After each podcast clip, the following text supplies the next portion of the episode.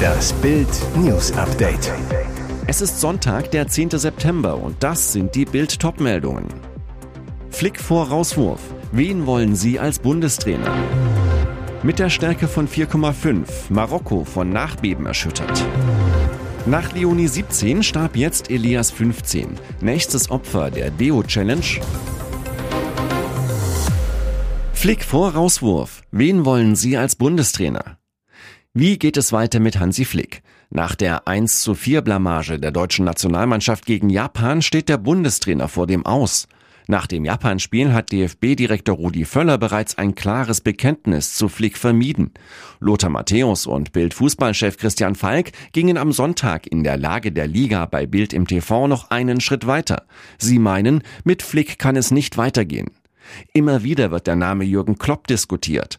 Doch der Ex-BVB-Coach ist derzeit nicht zu haben, steht noch bis Sommer 2026 beim FC Liverpool unter Vertrag. Bild kennt die Kandidaten, die es nach aktuellem Stand werden könnten. Ex-Bayern-Trainer Julian Nagelsmann, Eintrachts Europa League-Held Oliver Glasner, Matthias Sammer, DFB-Direktor Rudi Völler sowie Hollands Trainerlegende Louis van Gaal. Die Bilanz von Flick als Bundestrainer ist verheerend. Nur vier Siege aus den letzten 17 Spielen. Dazu ein blamables WM-Vorrunden aus in Katar. In diesem Jahr erzielte er in sechs Spielen nur einen einzigen Sieg. Am Dienstag erwartet das DFB-Team nun Vize-Weltmeister Frankreich mit Superstar Kilian Mbappé und Co. Kriegt Flick diese Chance noch? Stimmen Sie auf Bild.de ab, wen Sie als Bundestrainer wollen. Mit der Stärke von 4,5 Marokko von Nachbeben erschüttert.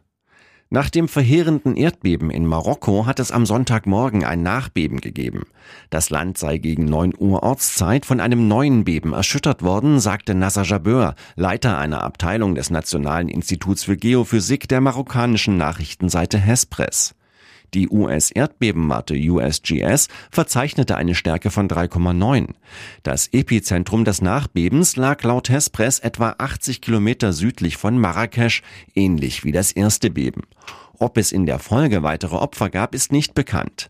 Das Beben vom späten Freitagabend war das schlimmste seit Jahrzehnten in Marokko. Es hatte eine Stärke von 6,8. König Mohammed VI. ordnete eine dreitägige Staatstrauer an. Mindestens 2000 Menschen sind ums Leben gekommen. Hunderte von Menschen galten am Sonntag noch als vermisst, wie der arabischsprachige Nachrichtensender Al Arabiya berichtete. Die Helfer kommen jedoch in den teils abgelegenen Bergregionen nur mit Mühe voran. Laut der Weltgesundheitsorganisation WHO sind mehr als 300.000 Menschen in Marrakesch und den umliegenden Gebieten von dem Unglück betroffen. Nach Leonie 17 starb jetzt Elias 15. Nächstes Opfer der Deo Challenge. Es ist ein schrecklicher Verdacht. Ein Jugendlicher aus dem Kreis Coesfeld NRW könnte infolge einer bei TikTok verbreiteten Mutprobe gestorben sein, der sogenannten Deo Challenge.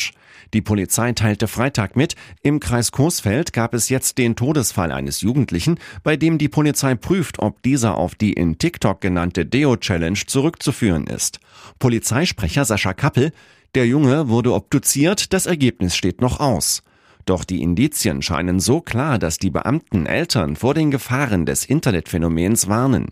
Der Junge habe leblos in seinem Zimmer gelegen, in dem zahlreiche Deodosen lagen, berichten die westfälischen Nachrichten. Die Mutter des verstorbenen 15-Jährigen soll in sozialen Medien vor der Deo-Challenge warnen. Mein Sohn ist deswegen verstorben, mir liegt es am Herzen, dass keine weiteren Eltern ihr Kind deswegen begraben müssen. Laut Ruhrnachrichten heißt der Junge Elias. Bei der Deo-Challenge geht es darum, möglichst lange kaltes Deo-Spray auf die eigene Haut zu sprühen, was jedoch Schmerzen und Verbrennungen auslösen kann. In einer weiteren Variante wird das Deo-Spray eingeatmet. Herzmuskel und Atemzentrum können durch das Butangas gelähmt werden. Mehr Hintergründe zu den gefährlichen Mutproben lesen Sie auf Bild.de. Sie nahm einem Auto die Vorfahrt, Jugendliche stirbt bei Crash mit DDR-Moped.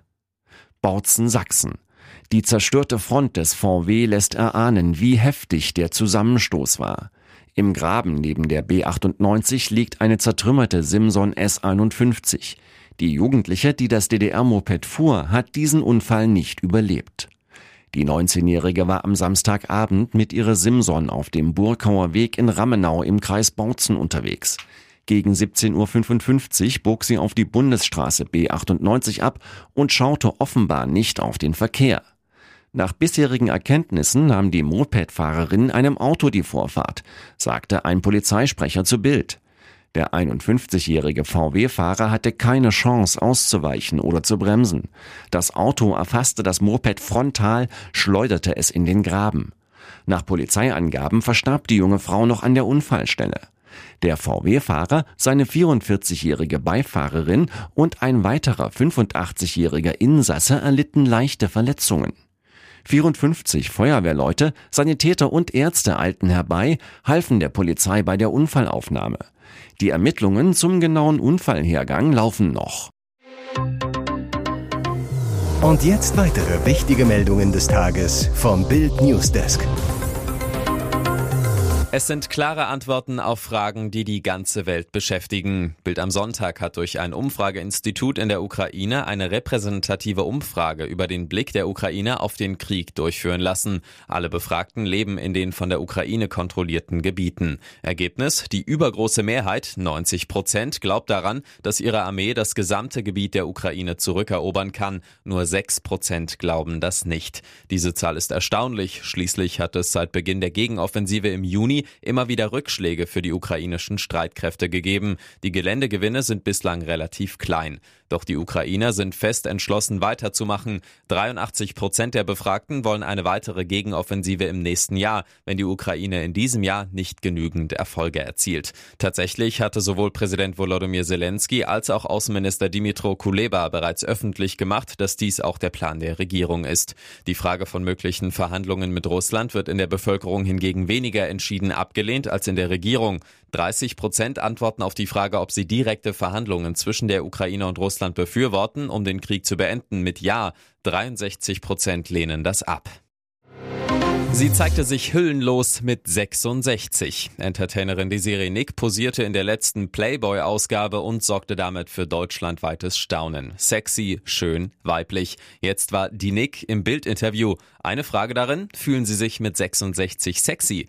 Nick sagt, die Wechseljahre bringen eine Neuorientierung in das Leben jeder Frau. Meine runde, kurvige Weiblichkeit kam erst nach der Menopause. Als ich jung und schlank war, beispielsweise 2004 im Dschungelcamp, hat mich niemand als Sexsymbol besprochen gesprochen. Komischerweise passiert das erst, seit ich aufgehört habe, Sex zu haben. Ich lebe seit elf Jahren ohne Sex und ich lenke seither die ganze Energie, die Menschen für Sex aufbringen, diese sinnliche Chemie offenbar auf ein höheres Ziel, nämlich meine künstlerische Darstellung. Das hat übrigens zur Folge, dass ich heute so viele Verehrer habe und so viele Komplimente bekomme wie nie zuvor in meinem Leben. Das komplette Interview gibt's auf Bild.de. Hier ist das Bild News Update. Und das ist heute auch noch hörenswert. Wagenknecht gründet ihre eigene Partei. Das plant die Frau, die die Ampel stoppen und Scholz stürzen will. Kann man dieser Frau trauen? Viele Deutsche tun es offenbar. Sarah Wagenknecht ist nach Verteidigungsminister Boris Pistorius und CSU-Chef Markus Söder Deutschlands beliebteste Politikerin. Seit Monaten rätselt ganz Deutschland. Nutzt Wagenknecht ihre Chance? Versetzt sie ihre eigenen Linken, die ohne die rote Sarah nicht mehr in den Bundestag kämen, den Todesstoß? Nun steht nach Bildinformationen fest, die Wagenknecht-Partei kommt. Ob und wann? Dazu sagt Wagenknecht offiziell weiter nur so viel. Bis Ende des Jahres fällt die Entscheidung. Doch wer sie in ihrem Büro im Bundestag besucht, der spürt, so lange muss es nicht dauern. Klar ist nur, vor dem 8. Oktober, das ist der Wahltag in Hessen und Bayern, wird sicher nichts geschehen. Doch danach, so bestätigen Vertraute, wird es eine neue Partei geben. Von Bild nach den drei Kernpunkten ihrer neuen Partei gefragt, setzt die Ostdeutsche gleich eins drauf. Es sind vier Punkte. Wirtschaftliche Vernunft ist das erste Schlagwort, das aus ihr herausschießt. Sie will die irre Politik der Ampel beenden, die Arbeitsplätze in Deutschland verscheuche und dem Markt alle Macht überlasse. Soziale Gerechtigkeit heißt höhere Löhne, mehr Geld für Arme. Gegenmittel? Staatlich regulierte Höchstpreise, Reibach der Großkonzerne abschöpfen, Gewinne wegbesteuern. Frieden. Eine Außenpolitik, die wieder auf Diplomatie setzt, statt auf Waffenlieferungen. Mit Russland müsse ein Frieden her um jeden Preis. Der Wirtschaftskrieg gegen Putin schade nicht Putin, sondern unserer eigenen Wirtschaft. Freiheit. Damit meint Wagenknecht den Umgang mit anderen Meinungen. Menschen werden ausgegrenzt, wenn sie den Mainstream verlassen, so Wagenknecht. Ihre Partei werde das Sprachrohr der Menschen, die die AfD als Akt der Notwehr wählen. Viele schreiben mir, wenn sie nichts machen, dann wähle ich aus Verzweiflung die AfD. Das sind keine Rechten, keine Extremisten. Diese Menschen verdienen ein seriöses Angebot. Sandra Maischberger blickt auf 20 Talkjahre zurück. In diesem Moment hatte ich eine Gänsehaut. Nach zwei Jahrzehnten denkt sie noch lange nicht an den Sendeschluss. Sandra Maischberger feiert in diesen Tagen den 20. Geburtstag ihrer Talkshow Maischberger. Darüber ist sie vor allem selbst sehr überrascht.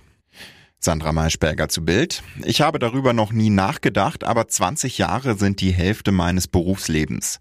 Es fühlt sich toll an, dass wir eine so lange Strecke erfolgreich bespielen konnten.